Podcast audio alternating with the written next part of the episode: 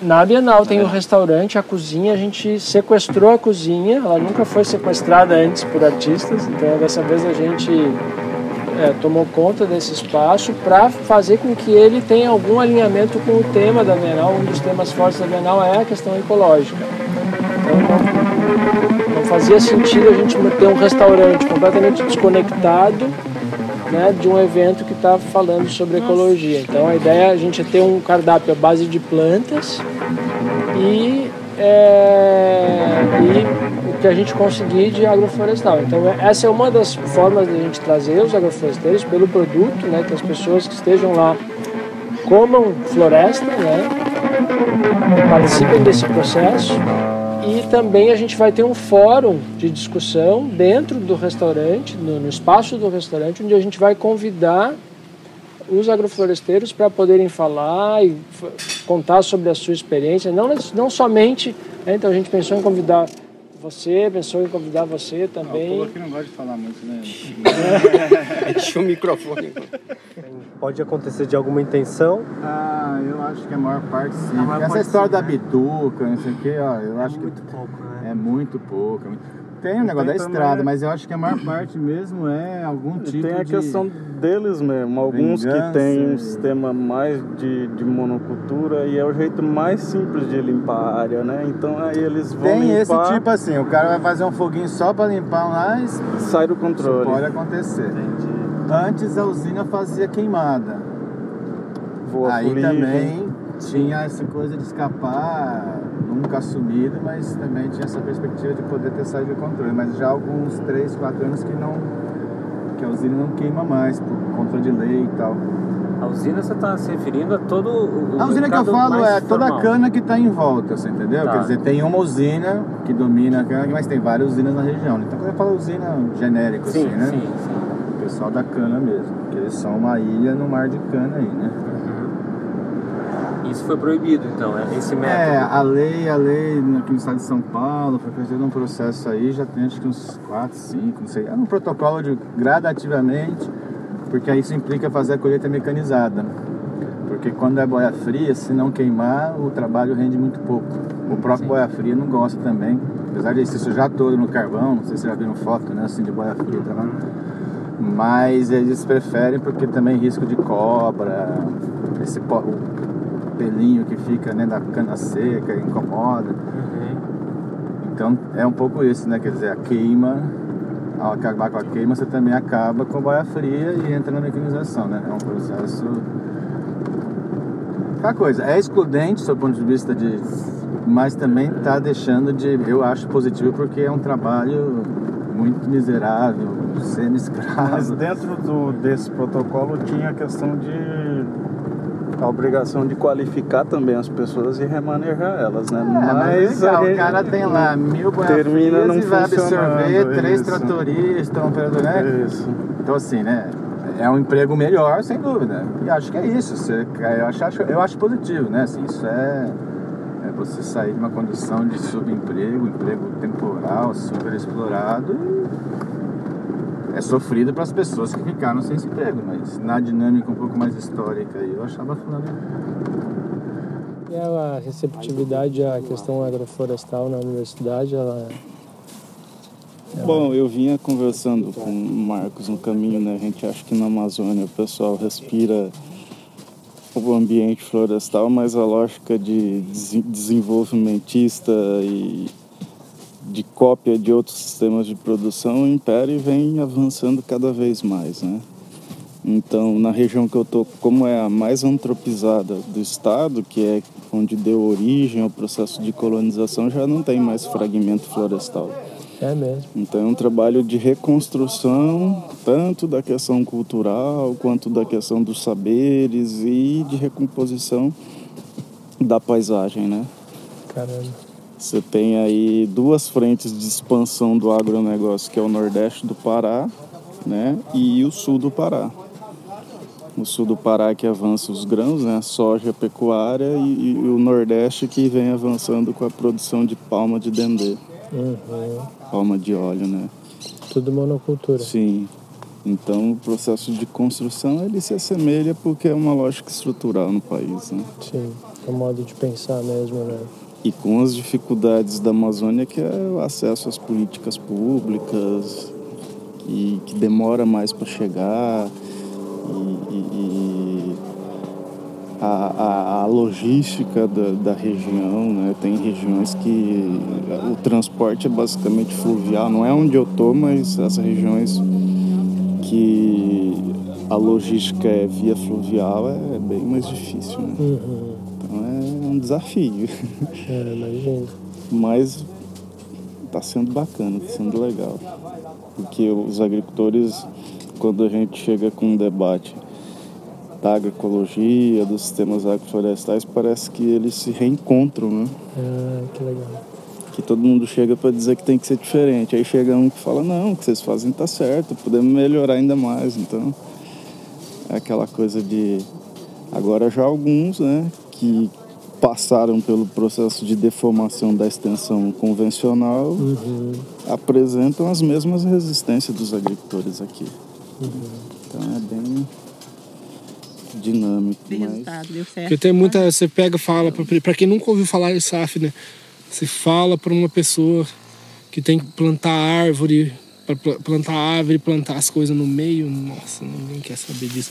Porque fala, não, mas como é que eu vou plantar produzindo debaixo de árvore? Não tem jeito disso. Banana, café, é, como é que eu vou produzir as coisas? Só que daí tem daí você vai. Foi mais nesse sentido também. A gente fez o SAF como, como que funciona isso? A gente vai ter que aprender.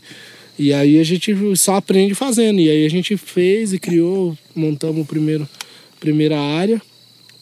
E aí depois disso a gente criou o grupo, grupo ecológico Terra Viva. E aí a gente entrou, fez Aí a gente foi, fez esse por conta, e aí a partir dos recursos do, dos projetos que a gente participou, aí a gente conseguiu aumentar essas áreas, né? Então hoje eu acho que a gente tem área de SAF até demais, que a gente não vai dar conta de, de, de, de conseguir dar. Então ou vai virar, vai virar mata, né? Porque a gente não dá conta de manejar toda a mão de obra que a gente tem, não dá conta de manejar todas essas áreas, né? Então, para uma dica é, é, não fazer não fazer área grande né, de, de agrofloresta, que é o que lá em Ribeirão eles estão acertaram na mosca. De fazer área pequena, módulo pequeno, porque daí você dá conta, você consegue, num espaço pequeno, você consegue plantar bastante hortaliça, diversificar bastante. Quando você tem aqui é 4 mil metros, mas é uma que está longe de casa e, e, outra que, tipo assim, com a mão de obra que tem, você não conseguiria plantar aquilo tudo de eucalipto, de eucalipto, de eucalipto também, né? Mas de hortaliça e fazer a, Nem tem, a diversidade. Não tem, água, né, não, tem, não tem condição. Mesmo que se tivesse, ia ser mais difícil, né? E daí a gente queria fazer uma experiência com hortaliça, né? Tipo assim, uhum. a gente uhum. gosta bastante da ideia da cooperativa floresta. Essa coisa até das verduras ter o seu extrato, né? Uhum. A gente não, não sabe muito isso, então, tipo assim. A gente tá aprendendo, de, tá buscando. Tá aprendendo. Tá buscando... De fazer alguma experiência com hortaliça, já pensando na hortaliça, mas na lógica da, de tentar diversificar ao máximo, mesmo canteiro, com uma couve, com, sei lá, com um romeirão. Então, várias coisas no mesmo lugar, aproveitar o espaço, né? Que a natureza é isso. A natureza é um monte de árvore num lugar só, uma mata, né? Não tem nenhuma competindo com a outra, uhum. né? Uma tá respeitando o espaço da outra. E as coisas se dão bem no mesmo espaço. Então, a gente também aprender a fazer um pouco desse jeito, né? Agora, esse espaço aqui não dá para fazer. E pensando nessa é, questão da soberania alimentar, a gente tem várias ideias, né? Só que a, a tem vários limites, mas a gente tem a proposta de que um dia a gente compre. Que rosa? Não pudesse não comprar nada. nada, né? Se alimentar da própria terra. Uhum. Né? Que terra não Que falta, essa é a né? dificuldade, né? porque você vê falar. Uma, em todo lugar que você vai, as pessoas pensam geração de renda. Renda não, é vender, vender. É muito difícil você ir num lugar que tem uma proposta de tipo assim, eu hoje eu vendo, mas amanhã eu quero produzir e comer tudo o que eu. Ou boa parte daquilo que, que eu preciso, né? Que isso é soberania. A questão, acho que o, o, a coisa mais difícil é, é você chegar, né? Alcançar esse objetivo que é a soberania e também, alimentar. além da soberania né? alimentar, também a gente faz o resgate das sementes, né? Tá, então, isso A tá, gente- tá junto, né? A gente pegar, por junto. exemplo, essa área do SAF, né? Tipo, a mandioca. Essa rama é nossa, nós não compramos de ninguém. Nós também ela faz muito tempo. Essa batata, essa rama é nossa. O safrão é nosso. O taioba que tá lá embaixo é tudo. O amendoim que a gente plantou é nosso. O feijão guai é nosso. O quiabo é nosso. Então a gente não comprou nada pra plantar aqui. É tudo coisa que a gente mesmo vai Então isso, tá- isso caminha junto, né, com essa questão da agroecologia.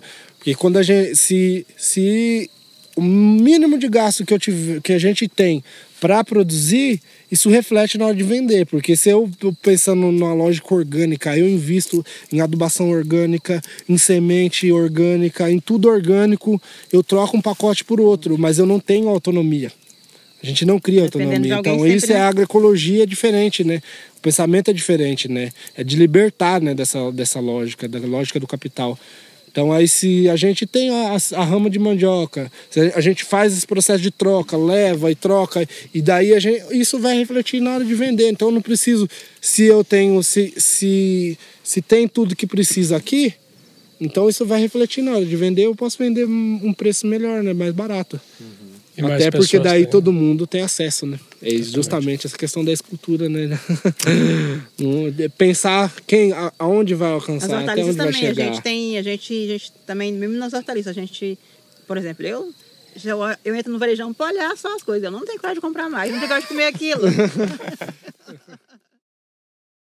Sempre vou ter produção, vou ter diversidade, mas vou ter, vou, vou ter na produção. né? Se quiser comer tomate, pode, pode comer, pode pegar aí no pé, fica à vontade. Mandei uma pergunta. Vocês têm alguma relação com os monocultores ou com o pessoal que faz esse cultivo da cana? Ou é completamente blindada assim a relação? É, no geral é, meio, é difícil é, contato, porque assim, nós viemos para cá para Ribeirão Preto, na capital do agronegócio do suco alcooleiro. Então todo mundo planta cana. E pegar uma fazenda dessa que era só cana e os caras perder para a reforma agrária, isso foi um absurdo para Ribeirão Preto. Isso eles conseguiram ter mudar uma lei a nível eh, federal que falava que para sentar uma família tem que ser no mínimo 50 mil reais. Esse aqui custou 550 mil para cada, cada família. Porque o custo da terra aqui é muito alto. Eles queriam vender a terra aqui por metro quadrado. né? Então, isso ultrapassou todos os limites de, de recursos do governo para sentar famílias numa terra tão cara como essa, né? Então, assim, o pessoal aqui da, da região achou um absurdo perder uma fazenda dessa para fazer assentamento, né? O preço é pela proximidade com a cidade. Isso, é pelo valor que a terra tem, é a proximidade da cidade, os grandes mercados, rodovia. Então, assim, isso dá um módulo rural, né? Que dá, um, dá o preço da terra. né? Acesso ao mercado, acesso às rodovias, escoamento de produção, essas coisas. E aqui, Ri- Ribeirão Preto sempre foi uma cidade, uma região rica, porque foi café na época da colonização, tinha uns barão do café. né? Depois veio o gado, tinha muito fazendeiro de gado, o Junqueira tomava conta do nordeste do estado inteirinho aqui. É tudo fazendeiro de gado e cavalo de raça, né? E depois veio a, cana, que aí foi os, os filhos, os herdeiros, que foi arrendando para as usinas, plantar cana. Então, sempre foi famílias que dominavam a região e, e pessoas pequenas não tinham chance, não tem vez, né? É tudo dos grandes só. Tipo, a usina da pedra que, que é aqui no fundo, aqui atrás, ela moe mais ou menos 350 mil hectares de cana. Então, uma região enorme aqui, só é ela que toma conta. É, monopoliza toda a região. Aí você olha, né? É só volta. ela. É só ela. Para produção de álcool. É, lá do CPE pra cá só tem ela. Se for no CPE, pra- é uma usina que tem no meio, né? só tem ela. Só não ocuparam o morro porque não tem como subir É, a assim, máquina. é. idiotice, né? Você tem tudo na natureza, ele faz uma horta, copia os japoneses, tá vendo? Tem tudo lá, bicho, na agrofloresta. Né? Por que, que você vai fazer uma. Isso que é arte. Isso que é arte.